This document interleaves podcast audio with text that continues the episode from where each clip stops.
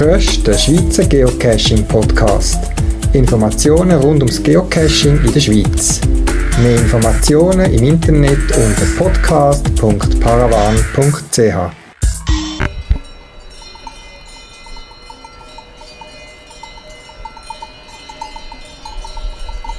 Willkommen zum 13. Schweizer Geocaching Podcast von Ende August 2011. Die Sommerferienzeit ist am Auslaufen.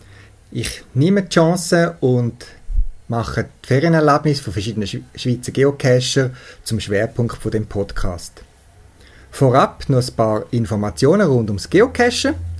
Einerseits möchte ich darauf hinweisen, dass Garmin verschiedenste neue Firmware-Versionen für die aktuellen GPS-Geräte wie das Dakota, Oregon, Montana 82, 72er Modell äh, veröffentlicht hat und ich empfehle jedem User, die Firmware zu aktualisieren. Das passiert am einfachsten mit dem Web-Updater, eine Software, die man kostenlos auf der Garmin-Webseite oben abladen kann, für PC und Mac erhältlich. Man schließt GPS dran als Gerät an, an PC, lädt den Web-Updater laufen und hat dann die aktuellste Firmware-Version drauf. Also die Software, die auf dem Gerät selber läuft, die die eigentliche Funktionalität vom Gerät anbietet. Gerade wenn man ein Problem hat mit seinem GPS, sich über irgendeinen Fehler ärgert, dann empfiehlt es sich als erstes Firmware zu aktualisieren, schauen, dass man vom laufenden Stand ist, nicht, dass man sich über etwas ärgert, wo vielleicht in der Zwischenzeit schon behoben worden ist. Was auch noch neu geht in der Sommerferienzeit, ist eine neue Funktion bei der geocaching.com Webseite. Neu gibt es die sogenannten Challenges, die Herausforderungen. Das dürfen wir nicht verwachsen mit der Challenge Cache. Die gibt es schon länger. Das ist eine spezielle Art von Geocache, wo man ein paar Vorbedingungen muss erfüllen muss, ein paar Voraussetzungen, um den Cache zu loggen. Der Cache hat aber vor Ort wirklich etwas versteckt. Ist eigentlich ein normaler Cache mit einer speziellen Funktion dahinter, also wo man muss Bedingungen erfüllen. Ich habe euch einen Link auf der Podcast-Seite podcast.paravan.ch eingebunden, wo ich wo ihr könnt finden auf der deutschen Reviewer-Webseite, dass genau beschrieben ist, was ein Challenge Cache ist. Das gibt es schon länger, ist nicht so bekannt. Was aber wirklich neu ist, sind die sogenannten Challenges. Grundsätzlich sind Challenges ein Ersatz für die virtuellen Cache, wo es schon länger nicht mehr gibt, wo Groundspeak quasi verboten hat. Die alten gibt es noch, die werden noch weiterhin aktiv gehalten, solange es sie noch gibt. Und Challenges sind wie die virtuellen Cache damals eine Möglichkeit, einen Geocache zu platzieren, wo man nichts kann verstecken vor Ort. Das ist gerade auch besonders interessant für Naturschutzgebiete, Naturschutzpark und so weiter, wo sehr heikel sind oder wo man eben gar keine Möglichkeiten hat, um dort trotzdem den Leuten etwas zu zeigen. Groundspeak hat schon länger versprochen, dass es einen Ersatz für die virtuellen Caches wird bieten und das sind jetzt eben die sogenannten Challenges. Wie es Groundspeak respektive geocaching.com gemacht hat. Das ist jetzt sehr umstritten. Es hat recht Wogen geworfen in den letzten Tagen, seit das publiziert worden ist. Vereinfacht gesagt ist, ist ein Challenge wie ein Geocache. Man gibt Koordinaten an. Ein Geocacher kann oder muss dort hingehen und soll Bedingungen erfüllen und dann ein Foto davon machen und das aufladen. Einer der Gründer von Groundspeak erklärt die Idee mit dem Spruch, geh noch jemand an und mach etwas go somewhere, do something, ohne dass vor Ort ein Behälter sein muss. Beispielsweise, man muss irgend zu einem Denkmal, wo Koordinaten angegeben sind, muss dort quasi der Statue die Hand schütteln und von dem Moment äh, ein Foto machen und das aufladen. Es gibt aber auch leider schon die ersten Challenges, die man vom Sofa aus, vom Bürostuhl kann lösen kann. Beispielsweise hat Geocaching.com selber eine sogenannte weltweite Challenge gemacht. Das kann man unter bestimmten Bedingungen auch, wo man muss einen Frosch küssen und das Foto aufladen Jetzt hat es dazu geführt, dass Leute irgendein Foto wo, von einem Frosch, der vom PC-Bildschirm war, geküsst haben und das aufgeladen. Und das ist wahrscheinlich nicht die Idee von den Challenges, wo ich der Meinung bin, dass Geocaching.com für mich viel mit vorausgehen, weggehen und etwas finden zu tun. Das ist meine persönliche Meinung. Solange ein Challenge für das eingesetzt wird, zum Beispiel jemanden irgendwo hinführen, zu einer Höhle oder so, oder ein Denkmal oder einen schönen Ort, man muss dort ein Foto machen, als Beweis, dass man dort war und das aufladen, dann kann ich die Idee nach wie vor gut unterstützen, aber wenn die Mehrheit oder wenn sie wird zeigen, dass es sehr viel blöde oder dumme Ideen gibt, was man da machen kann, weil die Challenges zu laufen dann kein Review-Prozess in dem Sinn, sondern jeder von der Community kann sagen, finde ich eine gute Idee und sobald einer sagt, das ist eine gute Idee, ist er freigeschaltet. Da befürchte ich, dass da relativ viel komisch auf uns wird zukommen. Ich persönlich, ich habe besonders Freude und für mich ist das Motivation, noch mit hingehen und etwas konkret zu finden, der Behälter, der Mikro, die Box oder was auch immer. Darum sind die Challenges jetzt für mich nicht gerade die grosse Herausforderung, aber geben wir dieser Idee doch mal Zeit und schauen, was Groundspeak und vor allem auch Community daraus macht. Es wird ja niemand gezwungen, die zu besuchen, aber gut zu wissen, dass das gibt. Vielleicht haben auch ihr einen Ort, wo ihr sagt, da hätte ich gerne einen Geocache versteckt, kann, kann das nicht, äh, wie es ein Naturschutzgebiet ist, wie ich da nichts verstecken Dann könnt ihr eine Challenge erstellen. Das ist eine Variante, um trotzdem Geocache und anderen Leuten den Ort zu zeigen. So viel zu den Neuerungen bei geocaching.com, wo es immer wieder mal etwas Neues gibt. Jetzt aber zu den Ferienerinnerungen rund auch ums Geocachen von der Navikatze und dem Funbiker. Im Anschluss daran werde ich noch kurz von meinen Englandferien erzählen, wo ich natürlich auch bin geocachen und dann vor allem auch mein Erlebnis, dass der 0 Grad Meridian nicht bei Null liegt.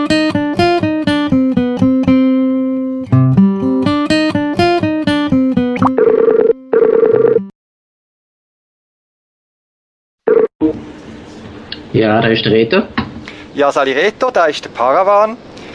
Reto, du und deine Freundin, wie ich es verstanden habe, ihr seid Navi-Katzen. Wie sind ihr zum Geocachen gekommen? Ja, das ist eigentlich meine Freundin, die mich angesteckt hat. Im 2005 hat sie schon angefangen mit Cachen. Und so, ja, ein halbes Jahr später bin ich dann auch dazugekommen. Und äh, 2007 haben wir dann zusammen ein Team gegründet, eben das Navi-Katzen-Team. Ihr habt, glaube ich, auch eigene Caches, oder? Wie ich in Erinnerung habe. Ja, wir haben ein paar ausgelegt. Mm, einer davon ist sogar schon recht alt, 06. Mission Rosenburg zum Beispiel ist recht bekannt, ist auch mal im Fernsehen gekommen und so. Das, ja, ist, die, das ist die in Rapperswil, oder? Mission Genau, Rosenburg. ja. Gut. Ja, der Grund, warum wir telefonieren, ist, du hast mir ein bisschen von deinen Ferien erzählen. Ihr seid in Lissabon gewesen. Was bewegt einen nach Lissabon zu Ferien machen? Was gibt es dort Spezielles zu sehen? Ja, bei mir ist es ein speziell. Ich war als kleines Kind dort schon mal einmal und das war von dieser ganzen Zeit mit, mit äh, Expo und weiss ich, was die dort haben. Und jetzt haben wir einfach noch mal schauen, wie sich das verändert hat, die Stadt. Und äh, es hat uns immer noch wahnsinnig gut gefallen. Es ist einfach die, die Vielfalt, die man dort hat, mit dem Hinterland, mit seinen Burgen und Gärten und, und dieser kargen, kargen Umgebung. Steilküsten hast, du hast Strand, du hast, du hast eine wunderschöne Stadt, oder? Die Altstadt ist äh, wirklich faszinierend. Und ja, das haben wir wieder gesehen. Aber ihr seid nicht nur als normale Touristen dorthin, ihr seid auch geocachen. Und das nimmt mich natürlich jetzt Wunder, was sind eure Erfahrungen, Erlebnisse und vor allem der Vergleich vielleicht zu den Caches, die wir hier in der Schweiz kennen? Ja, also als wir gesagt haben, wir gehen auf Lissabon, bin ich natürlich recht schnell auf Geocaching-Karten gegangen, schauen, was da so umschwirrt. Und ich bin im Moment gerade baff also das ist so voll, überall da haben wir gewusst, wir haben wirklich viel zu tun dort. Also die ganzen verschiedenen Aspekte hat man können auch mit, mit verschiedenen Caches anschauen. Zum Beispiel die Steilküste, dort hast du natürlich viele Earth Caches gehabt, die du lösen äh, Am Strand zum Beispiel hast du tolle Powertrails gehabt, die du lösen Wirklich mit Ausblick auf den Atlantik und in einer ganz kargen Gegend. Die Stadt selber, so typische Stadtcaches halt, wie, wie man es bei uns auch kennt. Also von der Qualität her äh, genau gleich wie bei uns, würde ich jetzt mal sagen. Aber die Leute dort, die geben sich viel Mühe und äh, sind aufgestellt beim, beim Cashen und es scheint dort wirklich recht verbreitet sein, das Geocaching. Haben die andere Geocacher dort getroffen? Inländische Geocacher oder Touristen, die auch geocached haben? Weder noch, aber wir haben äh, Leute, Leute getroffen, die gerade annähernd zu Cash zum Beispiel einen Kiosk haben und wo wir verzweifelt an einem Baum gesucht haben und einfach nicht gefunden haben, sind sie dann zu Rennen gekommen. Ja, dort ist er, dort ist er. Ist er dann nicht gewesen, aber äh, irgendwann haben wir dann zehn Leute um uns herum gehabt und alle haben gewusst, dort ist er, dort ist er, aber er ist nicht um, oder? Also, was ist jetzt da los? Also, das war noch lustig. Gewesen. Also es weiss irgendwie jeder ein bisschen Bescheid, aber äh, Cacher selber haben wir, haben wir nicht drauf. Sind das eher Mikros gewesen, oder hat es auch normale äh, äh, Boxen gehabt oder wie ist da die Verteilung die ihr jetzt gesehen habt dort? In der Stadt sind es schon äh, typischerweise Mikros, aber dann draußen äh, in der Wildnis äh, sehr viele grosse Dosen. Also groß wie bei uns, so die 1-2 Liter Tupperware ja, äh, Behälter. Ja. So ja. ja. Wie sind die? Haben die die bestimmt ausgewählt oder sind die einfach neu mit Tourist, aus touristischen Gründen hingegangen und haben noch geschaut, hat es da Caches um oder sind die, haben die gesagt, oh, dort hat es einen lässigen Cache, wir gehen dort hin? Wir sind eigentlich schon eher touristisch unterwegs und haben geschaut, was können wir mitnehmen, oder? Bis auf eine einzige Stelle, da haben wir gesagt, dort, dort wollen wir her, um zu cashen, oder? Und das war so ein Powertrail gewesen. Über dem Strand, ein bisschen eine Steilküste drauf und auf, der, auf dem Abgrund oben laufst du, laufst du nachher und hast all 200, 300 Meter hast, äh, eine super große Dose mit einer super Ausblick auf den Atlantik in einer ganz kargen Gegend. Also das, dort sind wir extra wegen dem Cashen hier und es hat auch gebraucht, bis wir da sind. Powertrail, das ist, löst bei mir immer so ein bisschen äh, die Assoziation mit Statistikcacher aus. Sind ihr auch eine die, die möglichst viel machen wollen oder tun ihr im Allgemeinen, auch in der Schweiz oder so, wo ihr normal cashet, Cash speziell aussuchen, die ihr machen ja gut, also da, wenn wir die Statistik anschauen, wir haben im 05 Jahr angefangen und haben das Jahr erst unsere Tausendste gemacht, also wir sind keine Statistiker. Wir sind ja auch ÖV-Cacher, von daher können wir gar nicht so auf Statistik gehen. Wir, wir schauen wirklich, wo hat es etwas, etwas, was uns interessiert, irgendwie eine gute Geschichte oder äh, einen schönen Ort und dort gehen wir ran und äh, mit dem ÖV und dort machen wir dann die Caches. Sind ihr auch in Lissabon mit dem ÖV unterwegs gewesen? Ja, natürlich, ja. Also das geht prima dort, das ist kein Problem. Also für wer mal Kurzferien machen im Ausland und gute Caches finden da ist Lissabon ein Tipp, wie ich jetzt aus deinen Schilderungen herausgehöre. Würde ich jedem empfehlen und wer will gehen, wir hätten sicher auch noch so ein paar Detailtipps zur Verfügung. Gut, den Link zu deinem Profil tue ich sicher noch auf der Podcast-Seite verlinken. Wie ist das? Sind die sonst auch sonst viele, die unterwegs sind und gerne reisen und haben das schon das nächste Ziel schon in der Planung? Ja, reisen tun wir gern. Äh, das nächste Ziel wird wahrscheinlich London sein. Das soll ja cashmäßig auch recht gut sein. Da bin ich jetzt gerade und das, was ich gesehen habe, eben sind Stadtmikros. Und äh, ich habe wenig, wo mich dort wirklich vom Behälter her überrascht haben, aber es hat ein paar gehabt, wo ich muss sagen, netter Ort, nette Geschichte, was auf dich etwas hinweist. Und ja, also in London kann man sicher zahlreiche Caches machen in der Stadt hinein. Jo, das freut uns. Gut. Ja, dann danke ich dir für deine Schilderungen von deinem, deinen Ferien in Lissabon. Ich wünsche dir weiterhin viel Spaß, ob im Inland oder im Ausland, äh, beim Cashen. Ciao. Besten Dank. Besten Dank. Tschüss. Tschüss.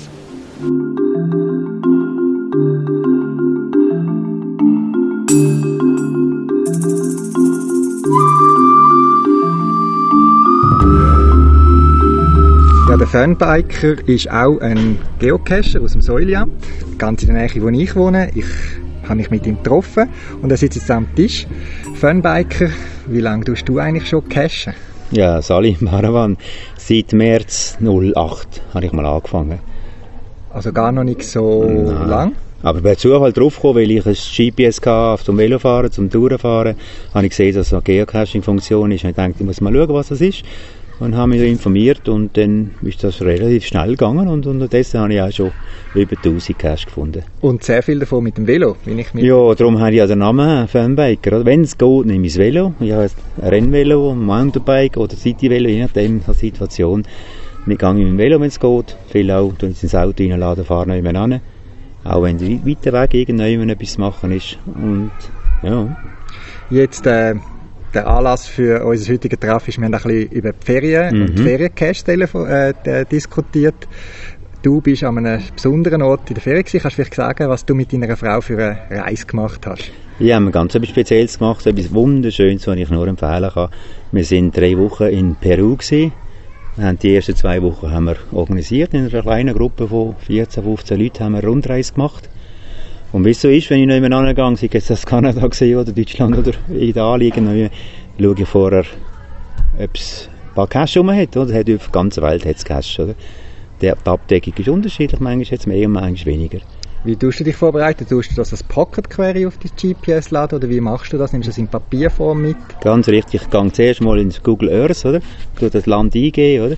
Und schaue mal, hat es ein paar, oder? Und dann sage ich, okay, weiss ungefähr, wo mein Startpunkt ist und dann setze ich das als Koordinate.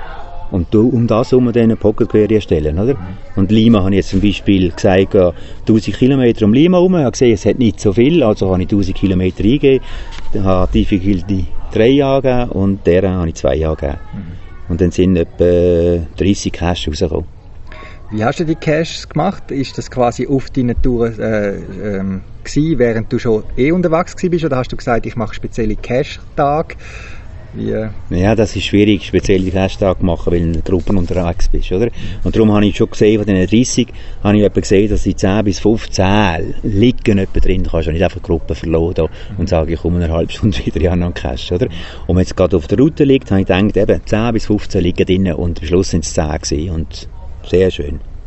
Was sind so deine so Eindrücke? Ich meine, das sind ausgewählte Caches, die gerade wahrscheinlich so an touristischen Ort sind. Aber wenn du jetzt vergleichst mit der Schweiz, was sind da Unterschiede aufgefallen? Der Unterschied ist aufgefallen mal von der Qualität der Cache, vor allem die Tradis, oder? Tradis sind einfach irgendeinem Ort angelegt worden, aber nachher lieblos irgendein Döschen, alte Billendosen oder so eine Rausentablette, Schächtel und der Hit ist die Logbücher. Einfach aus einem Notizblock rausgerissen und so. Wie bei uns einen Ersatz hast, vielleicht einer schnell ein Zettel reinliegt, weil das Logbuch voll ist. Aber dort ist das Standard so. Hm? Und hast sich dann in dem Sinne das gelohnt für dich, dass der, du Sachen gesehen hast, die du sonst nicht gesehen hättest? Oder hat es dich einfach noch bestärkt an einem Ort, wo du eh bist, dass du noch mehr Infos hast? Oder was hast du dort äh, so ein bisschen ja, es ist einfach, grundsätzlich haben wir vorher die Informationen, wir haben gewusst, wir gehen dort an, wir gehen dort an und so weiter, oder? Und mit dem Cache habe ich mich einfach nochmal konzentriert darauf, zu sagen, okay, der Cache wollte ich schauen, was er erzählt darüber, weil es sind ja zwei Earth-Caches dabei gewesen, ein Virtual von denen, die ich gefunden habe, und, und ein paar fünf Tradis und ein Multi, oder? Mhm. Und ganz, äh, ganz speziell ist nur der erste gewesen, oder? Da sind wir am ersten Tag angekommen, morgen um halb sieben im Flughafen, sind im Bus abgeholt worden, sind in Lima am Strand entlang gefahren, Richtung Huacachina. Und haben gewusst, das ist in der Wüste eine Sanddüne. Und dort hat einer einen Cache versteckt, oder? Du denkst, Sanddüne, hat ja Sand. noch schwierig zu finden, oder? Und dann sind wir dort angekommen, am Nachmittag um zwei Uhr. Und am 4 sind wir auf eine Buggy-Tour, oder? Das heisst mit Buggy erreichbar. Und ich dachte, ja, muss ja den Buggy selber mieten und alles. Und ich habe gesehen, dass sie die Buggy-Touren anbieten. Sind wir in einer grossen Gruppe, sind wir da in, in, in die Dünen reingefahren, wo man nachher Sandboarden und sensationell. Und der Bögifahrer ist da am Zeugs rumgefahren und Sprünge gemacht und alles. Und dann habe ich mit GPS eingeschaltet für den Cache. Und dann hat er 1,5 Kilometer angezeigt. Uh, nach eben weit weg. 1,2. Und dann ist es runtergegangen auf 800 Meter Distanz und plötzlich wieder 1,2. Oh, falsch, falsch. Und am Schluss hat es abgezählt 400, 200 und 10 Meter vor dem Cache macht er Stopp der stoppt immer dort, oder? Mhm. Und so, und ich dachte, nein, super, ausgestiegen im GPS und ja, am alle, was macht der da? Mhm. Zwei, zwei andere Buggies noch gesehen mit etwa zehn Leuten drin. Und da unter dem Staunen und auch an meiner Frau haben wir den, habe ich den Cash können vorholen. Das war nicht unter Stein und wo nicht der Sand ist, also, dass er bleibt. Oder? Also das wäre jetzt meine Frage aber ist das nicht irgendwo im Sand vergraben? Nein, nein, das schon nicht. Es war dort ein Baumstamm ja. und ein paar Steine und gesagt, das kann ja nur da sein, oder? Ja. Schnurstracks drauf und habe eben zum Beispiel so eine Draußentablette Dösli rausgezogen mit einem Fresszettel drin. Aber die anderen haben geschaut, was macht er da? Die, die Deutschen auch und Österreicher in der Gruppe gewesen sind, die Schweizer, haben da gestaunt, was ich da mache. Und gesagt, sensationell, super. Und nachher haben sie mich nach und weiter Reise immer gefragt, hast du hier auch einen? Hast du hier auch einen? hast du auch einen Schatz zu suchen hier? Ganz gut gewesen. Aber bist du der Einzige in dieser Gruppe, der mit Geocachen vertraut war? Jawohl, die anderen haben keine Ahnung davon. Aber was? jetzt haben sie Haufen eine Ahnung und haben das Gefühl, zwei, drei fangen vielleicht noch an. Gut. Was hast du sonst noch für ein, zwei Geschichten von Cash, wo du äh, findest, die stachen jetzt noch aus oder haben irgendein besonderes Erlebnis damit verbunden? Ja, die, aber die Earthcaches, die hier gemacht worden sind, im Machu Picchu oben, ein sensationeller Earthcache oben, nebenan jetzt noch zwei einzelne Tradis, aber die Tradis findest du nicht, weil sie momentan weg sind, aber nicht geschlossen und so. Aber ich habe mir dann erlaubt, Owner anzuschreiben und um Erlaubnis zu bitten, trotzdem das Cash äh, zu locken, weil er, er macht nichts, also seit Monaten also von der Qualität auch, ja. Das sind solche, die vielleicht einmal gemacht haben, vielleicht auch zwei, drei Deutsche dabei, die nicht schauen, oder? Und vielleicht keine unten haben, weil einen gibt es, äh, Kachana, Chagana, der ist ein Schweizer, auch von hier der Nähe, der wohnt in Peru, in Lima wohnt er, nein, in Cusco wohnt er, und der hat zwei, drei Cash selber gemacht. Und witzig von ihm habe ich auch zwei Cash gelockt, oder? Oder haben wir von ihm zwei Cash gelockt. Das ist herrlich, ein Schweizer, der unten lebt, Cash macht und wir locken, ganz gut. Deine Frau immer voll Begeisterung mit dabei? Ja, sie ist dabei, aber diesmal hat sie ihr GPS daheim gelassen, nicht noch meins mitgenommen, weil sie hat auch ein Foto müssen haben, nachher zum Foto machen, um das zu dokumentieren. Jetzt glaube man darf sagen, du bist äh, pensioniert, du hast vielleicht ein bisschen mehr Möglichkeiten als andere. Ähm, Machst du das systematisch, Ferien und mit Cashen verbinden? Oder ist das speziell gewesen, weil du gesagt hast, jetzt habe ich gerade Zeit? Oder Peru ist speziell? Mhm. Oder willst du mal schauen? Nein, wir planen, wenn wir Ferien machen, oder? Jetzt, äh, dort an und dort hingehen, ist einfach so Zusatzaufgabe oder vor den Ferien gibt es viele Vorbereitungen, ist einfach zusätzlich noch Cashen, oder? Ich gehe nicht wegen einem Cash jetzt auf Peru, oder? Das ist umgekehrt, oder? Je nachdem, was für Reisen sie machen, auch hier gibt es Touren, die man machen, die ich immer vorher Pocket wäre machen. Ich habe nie alle Cash auf dem GPS. Tue einfach individuell, ja, hier im Umkreis vom Säuleamt habe ich ein paar drauf, oder? 30, 40 Kilometer, mehr nicht. Und sonst andere tue ich alles individuell. Sonst komme ich irgendwie in den Stress rein. Wenn du zu viel drauf hast, immer das Gefühl, oh, da könnte noch eins sein, da könnte noch eins sein.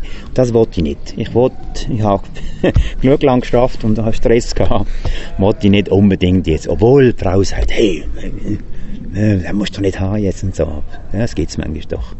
Du gehörst ja immer, immer wild wahrscheinlich pensioniert, bist äh, sehr oft auch zu denen, die Cash in der Nähe als Erste finden, oder? Das ist manchmal der Fall, dass ich einen finde so, jawohl, das geht. Aber ich bin nicht mehr der, der jetzt nach dem 11, halb 12 raussegelt und das für Lampe und vielleicht noch Pyjama-Hose drunter hat. Das weniger, weniger, weniger. Aber wenn du gerade FTF ansprichst, in, in Peru habe ich auch einen FTF gemacht. Ja, das ist ganz speziell. Wir sind da, nach dem Machu Picchu sind wir auch noch am Titicaca-See gewesen, auf 4000 Meter oben, oder? Mhm. Haben wir die Peru-Kappe, die Inka-Kappe gekauft, damit wir haben können schlafen, nachts so kalt ist es und dort ist am 3. August, habe ich gesehen, ist in Lima ein neuer Cache aufgegangen. El Libertador. Ist aufgegangen und gesagt, oh, Lima, sind wir aber erst wieder am 9. oder? Und dann ist natürlich, das ist ein bisschen Stress gewesen. Immer alle Tage schauen, ist er offen, ist er offen, ist er offen, oder? Und tatsächlich, dann sind wir am 8. zurückgekommen, von vier Tagen Badeferien noch. Und sind am 9. in Lima gewesen und sind nachher zu dem, mit dem Taxi zu dem Cache hin und haben gefunden, ein FTF gemacht. Und das ist natürlich etwas ganz Gewaltiges, oder? In Peru ein, ja. ein First Found machen in der Ferien. Jawohl. Ja, vielen Dank für den kurzen Bericht aus Geocachen in Peru und weiterhin viel Spaß auf deinen Ferienreisen und auch sonst beim Geocachen. Danke, danke auch dir.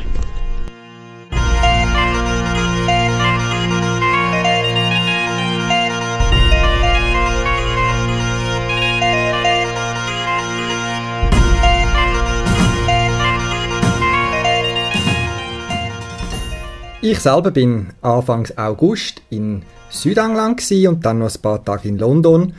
Im Vordergrund ist eine Rundreise gestanden, wo wir verschiedene Sachen sind anschauen, gerade auch in der Natur und Landschaft, wo mich sehr begeistert und ich sehr schön finde. Aber natürlich habe ich das Geocachen nicht ganz wegleiten und habe mir darum, wie im letzten Podcast beschrieben, entlang der Route, wo wir gefahren sind und von den verschiedenen Orten, wo wir länger uns aufgehalten haben, habe ich Pocket Queries gemacht und habe die paar tausend Caches auf mein GPS geladen. Als wir vor Ort sind, oder unterwegs habe ich geschaut, was für ein Geocache hat und wenn sich Gelegenheit gerade gegeben hat, haben wir vielleicht noch einen kleinen Bogen gemacht und so weiter, haben aber eigentlich im Wesentlichen nur die Caches gemacht, die eh auf unserer Route gelegen sind. Ich bin ein bisschen enttäuscht gewesen, 95% von allen Caches, die ich gefunden habe, ohne die speziell selektiert habe, sind Mikros gewesen und die meisten davon ziemlich enttäuschend, ohne irgendeinen besonderen Ort oder eine besondere Geschichte wo ich mich jetzt teilweise nicht mehr mag erinnern, um was bei dem Cache gegangen sind. Aber, und das möchte ich auch erwähnen, sage jetzt mal 10 bis 20 Prozent vielleicht, äh, sind wirklich speziell gewesen, haben uns an Ort hingeführt, wo es eine spezielle Sehenswürdigkeit hat oder wo eine Geschichte erklärt hat von einem Ort oder von einem historischen Gebäude. Und das finde halt ich immer die Herausforderung für einen guten Cache und da bin ich ein paar Mal auf meine Rechnung gekommen. Ein Ereignis ist mir da noch in Erinnerung geblieben. Wir sind unterwegs mit dem Auto, sind über eine Hochebene gefahren, wo es uns fast den Schnuff verschlagen hat, wie so ein schönes Panorama hat und das Wetter hat gerade gestummen und wir sind dann beim nächstbesten Parkplatz immer rausgefahren, zum kurz umschauen, ein paar Fotos machen, frische Luft schnaufen. Und als ich wieder ins Auto eingestiegen bin, habe ich noch zu meiner Frau gesagt, das wäre ein schöner Ort, da müsste man einen Geocache platzieren, wo der Leute den Ort zeigt. Und ich schalte mein GPS ein und prompt 20 Meter von unserem Parkplatz ist ein Geocache gewesen. Es ist zwar nur ein Mikro gewesen, aber der Cache hat im Listing beschrieben, dass er einem den schönen Ort will zeigen und das finde ich witzig, dass es mal umgekehrt gelaufen ist, dass ich zuerst den Ort entdeckt habe und dann den Cache dazu. Sehr oft passiert das Umgekehrte. In London selber verstehe ich, dass es keine grossen Boxen gibt, wie bei uns auch in der Stadt? Steht, ist es halt einfach schwierig, so Sachen zu verstecken und es sind viele Mikros und Nanos. Auch dort hat es ein paar ganz schöne, witzige, einen ganz an einem sehr bevölkerten Ort in der Nähe von dem Riesenrad, vom London Eye, hat es einen gehabt, der wirklich witzig versteckt war, wo es wirklich nur ein Logstreifen war schlussendlich, aber der hat äh, für eine Abwachsung geführt und mir ein Lächeln aufs Gesicht zaubert und dann ist das Ziel von einem guten Geocache eigentlich schon erreicht. Dort schreiben sie aber auch in der Listing, dass infolge von all diesen Terrorattentaten und Versuchen, die es in den letzten Jahren gegeben hat, man einfach sehr sensibel geworden ist in London und sie schreiben in vielen Listings dort, dass man, wenn man angesprochen wird von der Polizei oder so, sofort sagen, es geht um Geocache und das klar ähm, deklariert, um sich nicht irgendwie verdächtig zu machen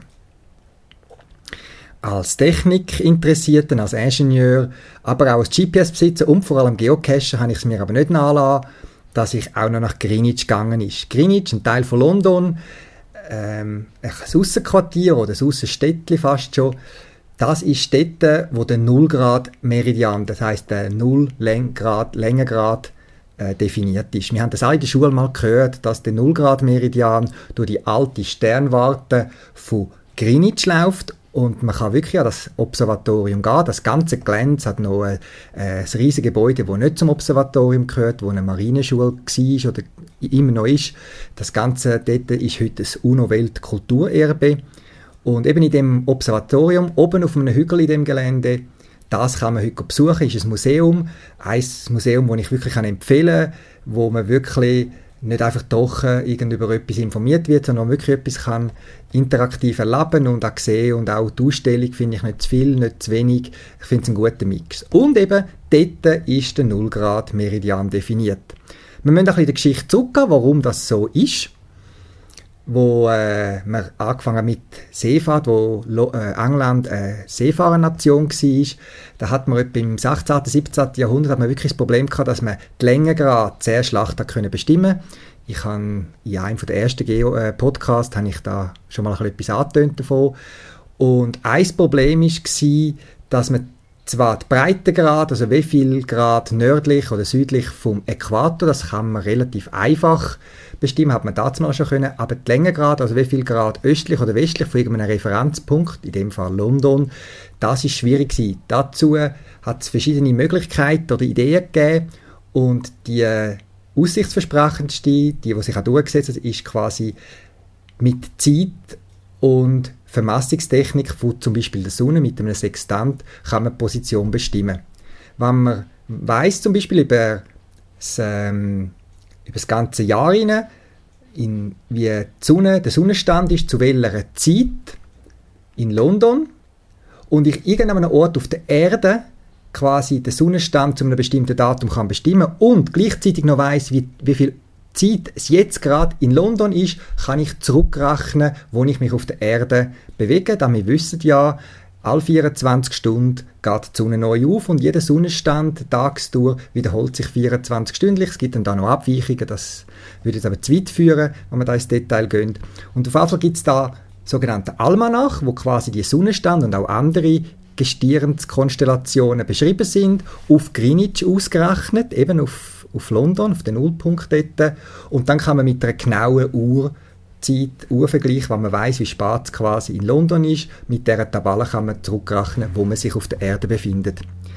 Das Problem ist erst gelöst worden, eben im 17. Jahrhundert, weil bis dahin hat man zwar Uhren gehabt, aber die sind nicht so genau gelaufen und gerade auch auf Schiffen, die sich bewegt haben, wo der Luftdruck geschwankt hat, wo die Temperatur sich laufend verändert, sind die Uhren einfach so schnell ungenau gewesen, dass man eine genaue Navigation nicht hat können machen und es kommt eben auf See darauf an, ob man eine Seemeile weiter östlich oder westlich ist. Man kann äh, an einem, an einem Riff vorbeifahren oder eben, weil man ungenau ist, voll aufs Riff rauffahren. Und das hat sehr viel Schiffsuntergang, Havarien, es hat Tote gegeben. Und irgendwann hat man einen Preis ausgeschrieben für den, der das schafft, das Problem zu lösen, eben mit dieser Zeit. Und es gibt einen Herr Harris, der über 60 oder 70 Jahre lang von seinem Leben investiert hat, um das Problem zu lösen und an die Preissumme zu kommen. Und er hat vier Uhren gebaut quasi in seinem Leben, wahrscheinlich noch mehr, aber einfach vier so Hauptmodelle. Und die Harris H4, wie sie nennt, wo man dort auch in Greenwich kann schauen kann, das ist so die erste Uhr gewesen, die man hat können übers Meer transportieren, zum Beispiel von England nach Südamerika und dann ist sie nur ein paar Sekunden Abweichung gehabt. Das hat man dann mit aufwendigen Nachmessungen können nachweisen und hat so den Weg geöffnet für eine genaue Navigation. Man hat also einerseits gesagt, wir messen von dem geografischen Nullpunkt aus, also von dem Null äh, Längengrad, 0 Grad Längengrad. Und gleichzeitig hat man ja müssen irgendwo noch Zeit auch Null sagen, da ist 0 Grad. Und wir, wir wissen ja heute von der Zeitzone, quasi, dass nicht überall auf der Erde die Zeit gleich ist. Wir machen zwar noch immer Sprünge von Stunden über Zeitzonen hinein, aber eigentlich, wenn ich ein paar Kilometer mich bewege, östlich oder westlich, verändert sich die Zeit schon gegenüber einem anderen Ort. Und weil man das mal mit irgendeinen Referenzpunkt hat müssen haben, hat man eben oft Sterne genommen, also Sternenpassagen, wenn ein Stern genau an einer gewissen Position war. Und um den Nullpunkt Masse hat man äh, das Teleskop gebraucht. Und darum hat man das mal definiert, dort wo das Königliche Observatorium von Großbritannien ist, eben dort in Greenwich ist das damals gewesen. Dort ist sowohl der Nullpunkt von der Zeit und man geht durch das Teleskop durch, ist der nullte Meridian, der 0 Grad äh, Längengrad. Man kann heute noch auf das Museumsgelände gehen. Man kann ins Innere gehen, besuchen und man sieht wirklich, wie die Linie, die natürlich sehr sichtbar markiert ist, durch das alte Teleskop durchgeht und auch im Vorplatz hat es schöne Metalllinien am Boden und so eine Art Denkmal, so einen schönen Spitz, wo Touristen lange Kolonnen stehen, um sich dort fotografieren zu lassen. Um mal auf dem Nullpunkt oder dieser Nulllinie zu stehen. Lustigerweise, ich habe mir das natürlich äh, überlegt voran, habe ich mein GPS mitgenommen, bin auf die Nulllinie gestanden. Man kann auch ein paar Meter weg von dieser Nadel kann man gut ohne große Schlangen auch anstehen und schauen auf mein GPS, das ich natürlich voran schon quasi eingeschaltet kann und siehe da, das GPS zeigt auf dieser Nulllinie nicht 0 an, sondern es zeigt etwa eine Abweichung von 100 Meter an. Warum ist das so? Wie erklärt hat man irgendwann mal gesagt, wo ist 0? Der, die, der 0 Grad Meridian, wie man dem sagt, der Meridian, der könnte irgendwo liegen. Und es hat tatsächlich äh, vor 1880 hat es verschiedene Meridian gegeben, die im Gebrauch sind. Schon die alten Griechen haben irgendwo mal äh, so einen Meridian gezogen, wo irgendwie durchs Mittelmeer durch ist, bei irgendeiner Insel durch. Frankreich als grosse, grosse Nation hat damals mal einen Meridian gehabt, der durch Paris durchgelaufen ist für ihre Vermassungszwecke. Großbritannien hat einen gehabt, es hat einen gegeben, der durch die Beringstraße durch gegangen ist. Und irgendwann ist man so weit gewesen, dass man international hat zu einem Konsens kommen, welchen nehmen wir jetzt als Null für die internationale Vermassung. Und es ist auch, wie auch heute, immer noch sehr oft auch um Politik gegangen, um Einfluss, um verschiedene partikuläre Interessen.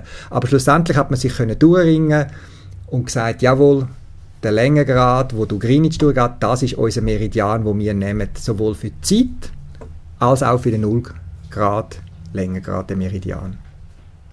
Daraus haben sich auch Zeitzonen abgeleitet und verschiedene Orte weltweit haben dann quasi gewusst, sie sind so und so viel Grad östlich oder westlich von London, weil dann hat man auf den Kreis gezogen und gesagt, London liegt bei 0 Grad, auf der anderen Erdkugel genau äh, ist 180 Grad östlich oder westlich, das ist ein anderer Punkt und so hat man jeden Punkt auf der Welt definiert. Es hat dann über die ersten paar Jahrzehnte und Jahrhunderte hat ab und zu Verschiebungen gegeben, weil man ursprünglich nur von Greenwich aus das gemessen hat, mit dem Teleskop dort. Dann haben verschiedene andere Länder haben die Massungen versucht nachzuvollziehen und über Zeitvergleich, was dann eben auch genaue Uhren genommen haben von Greenwich und haben dann gesagt, wir müssen jetzt eigentlich die Zeiten, haben dann aber Abweichungen festgestellt und dann hat man den immer leicht korrigiert, dass er möglichst im Mittelwert immer in etwa dem entspricht. Aber die Verschiebung, das sind ein paar Meter das sind vielleicht mal 10 mal 15 Meter das macht noch nie die 100 Meter aus, wo wir jetzt davor reden. Bevor ich zum zur Erklärung von dieser Abweichung komme, noch etwas zu der Zeit. Das ist auch noch etwas Witziges, was man in Greenwich sieht. Das ist auf dem Observatorium oben hat es eine Stange, so ähnlich wie eine Fahnenstange, und dort ist ein grosser roter Böllen, ziemlich weit unten es ist nicht, es erinnert so an einen Gückel auf einem Killenturm oben und so weiter, aber der ist ja typischerweise ganz oben und so und vor allem ist ja auf einem Killenturm oder anderen Gebäude sind die Böllen nicht rot und so groß wie er auf dem Greenwich Observatorium ist. Das ist der sogenannte Time Ball von Greenwich. Wir sind das heute gewohnt, dass irgendwie der Nachrichten kommt, äh, ein Signet von irgendeiner Nachrichtensendung oder irgendwie ein Piepszeichen und dann wissen wir, jetzt ist genau 8 Uhr. Vor hunderten von Jahren hat man ja das noch nicht gewusst und einerseits haben ja die Seefahrer und auch andere Unternehmen müssen wissen, da ist 0 Grad, aber sie haben auch müssen die Nullzeit wissen, genau jetzt ist es so und so spät. Und darum hat es den Timeball gegeben und über viele Jahre hinweg, Jahrzehnte, ich nicht sogar Jahrhunderte, hat sich eingebürgert, ist es Norm gewesen, dass kurz vor dem Mittag am Eis ist der Timeball an dieser Stange aufgezogen worden und genau am Nachmittag am Eis ist der Böller gelassen worden. Und so haben die Schiffe, die zum Beispiel auf der Themse sind, auf den Hügel rauf können schauen und wenn der Timeball runtergefallen ist, haben sie ihre Uhren genau auf eins am Mittag können stellen. Das eine frühe Form von Zeitsynchronisation, wie man es heute vom Telefon her kennt, äh, wo man kann anrufen und dann heißt es beim nächsten Ton ist es und dann kommt die genaue Zeit auch in London und das auch eine nette Geschichte rund um Greenwich, um die Nullzeit, um den Meridian, ist, es hat eine Familie gegeben, glaube ich, bis 1920, die hat über Jahrzehnte die haben die den Job von den Zeitbringer.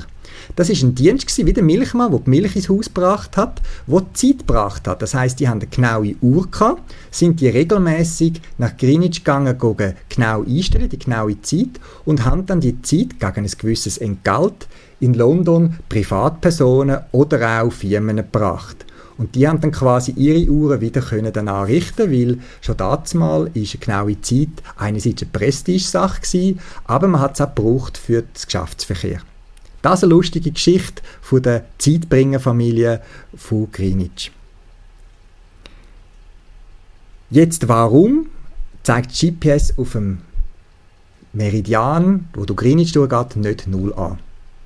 Wie gesagt, der Meridian hat sich über die Jahrzehnte, Jahrhunderte immer wieder mal ein bisschen verschoben, wo es irgendwie Korrekturen gegeben hat, man hat Anpassungen vorgenommen. Einer der Hauptgründe ist, dass die Erdkugel nicht eben eine Kugel ist, sondern eher wie eine Grapefruit aussieht. Das andere ist auch, die Erdoberfläche bewegt sich gegenüber dem Kern.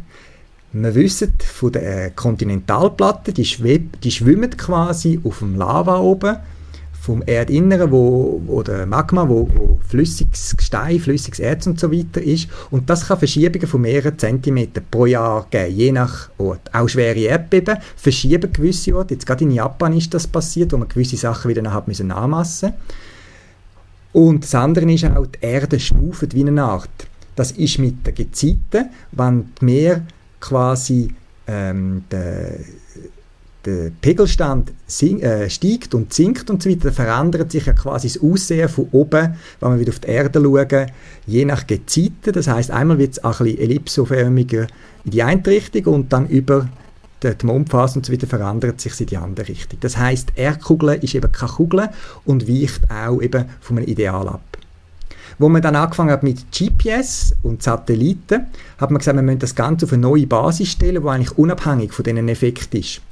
Und das Einzige, was auf die Erde bezogen ist, das ist der Schwerpunkt von der Erde und der Erdatmosphäre, wenn man es genau schaut. Also quasi das Zentrum von der Erde, das entspricht noch unserem WGS 84 angelehnten Koordinatensystem und alles andere wird durch Satelliten gegeben, die rundherum fliegen. Und dann hat man ja müssen ein Modell einprogrammieren, wie die Kugeln aussehen, damit sie die Position genau können angeben können, eben abhängig von dieser Gräbfrühform, oder wie man das auch immer will sehen, ein sogenannter Ellipsoid. Und das hat dazu geführt, dass eben der Nullgrad, das Ideal vom Nullgrad-Meridian nicht mehr gestummen hat mit dem, mit dem heutigen Nullgrad, wo unser GPS anzeigt. Man hätte natürlich können den Nullgrad Meridian genau auf Greenwich dort liegen, dass man wieder der, der Geschichte entsprochen hätte, aber das hätte laufend Anpassungen gebraucht. Der Nullgradpunkt wird immer wieder angepasst, eben von den Erdschwankungen, die es gibt, aus verschiedenen Gründen. Und der heutige Nullgradlinie, dort wo sie wirklich Nullgrad ist, das ist wahrscheinlich auch wieder so ein, ein Mittelwert, wo möglichst gut am bisherigen System entspricht und den neuen Anforderungen, wo teilweise auch bis in die Weltraumvermassung, Astronomie rausgeht, äh, entspricht. Natürlich gibt es auch einen Geocache in Greenwich, wo einem das erklärt. Es sind sogar zwei ähnliche Geocaches, wo einem über verschiedene Posten äh, an den ursprünglichen Meridian führen. Dann sagt er, man soll ein Foto machen von dort und dann muss man feststellen, eben, es weicht ab. Ich habe das schon vorab gewusst und äh, habe aber äh, gleich das Foto gemacht. Dann führt es einem über eine berechnete Projektion an anderen Punkten, wenn man dann dort das GPS einschaltet oder anschaut, dann zeigt es wirklich innerhalb von der Genauigkeit vom GPS 0. Also bei mir ist dann 0,000 und am Schluss noch das 1 gewesen. Das heißt praktisch ein Meter äh, Abweichung. Und lustigerweise, ich weiß nicht, ob gewollt oder ungewollt, in dem großen Park inne ist ein Stück von dem Wagen ist wirklich genau wie der richtige 0 Grad Meridian verlaufen, schön gerade. Und ich bin dort ziemlich allein gestanden, rundum sind Familien die auf de, dem Park picknickt haben oder ab, am Boden gesessen, haben sich aber nicht interessiert, haben wahrscheinlich nicht mal gewusst, dass dort der eigentliche 0 Grad Meridian ist. Bis dann eine Familie kam, die auch geocached haben aus Deutschland und wo wir dann miteinander uns auf dem richtigen Nullpunkt getroffen haben. Zum Glück müssen wir uns um das Ganze nicht kümmern, wenn wir das richtige Koordinatensystem, eben das WGS 84 wählen, dann müssen wir uns nicht weiter um die sehr spannende Geschichte von der Vermessung und Navigation kümmern und finden unsere Cache auch ohne weiteren Aufwand. Suchen müssen wir aber immerhin noch selber.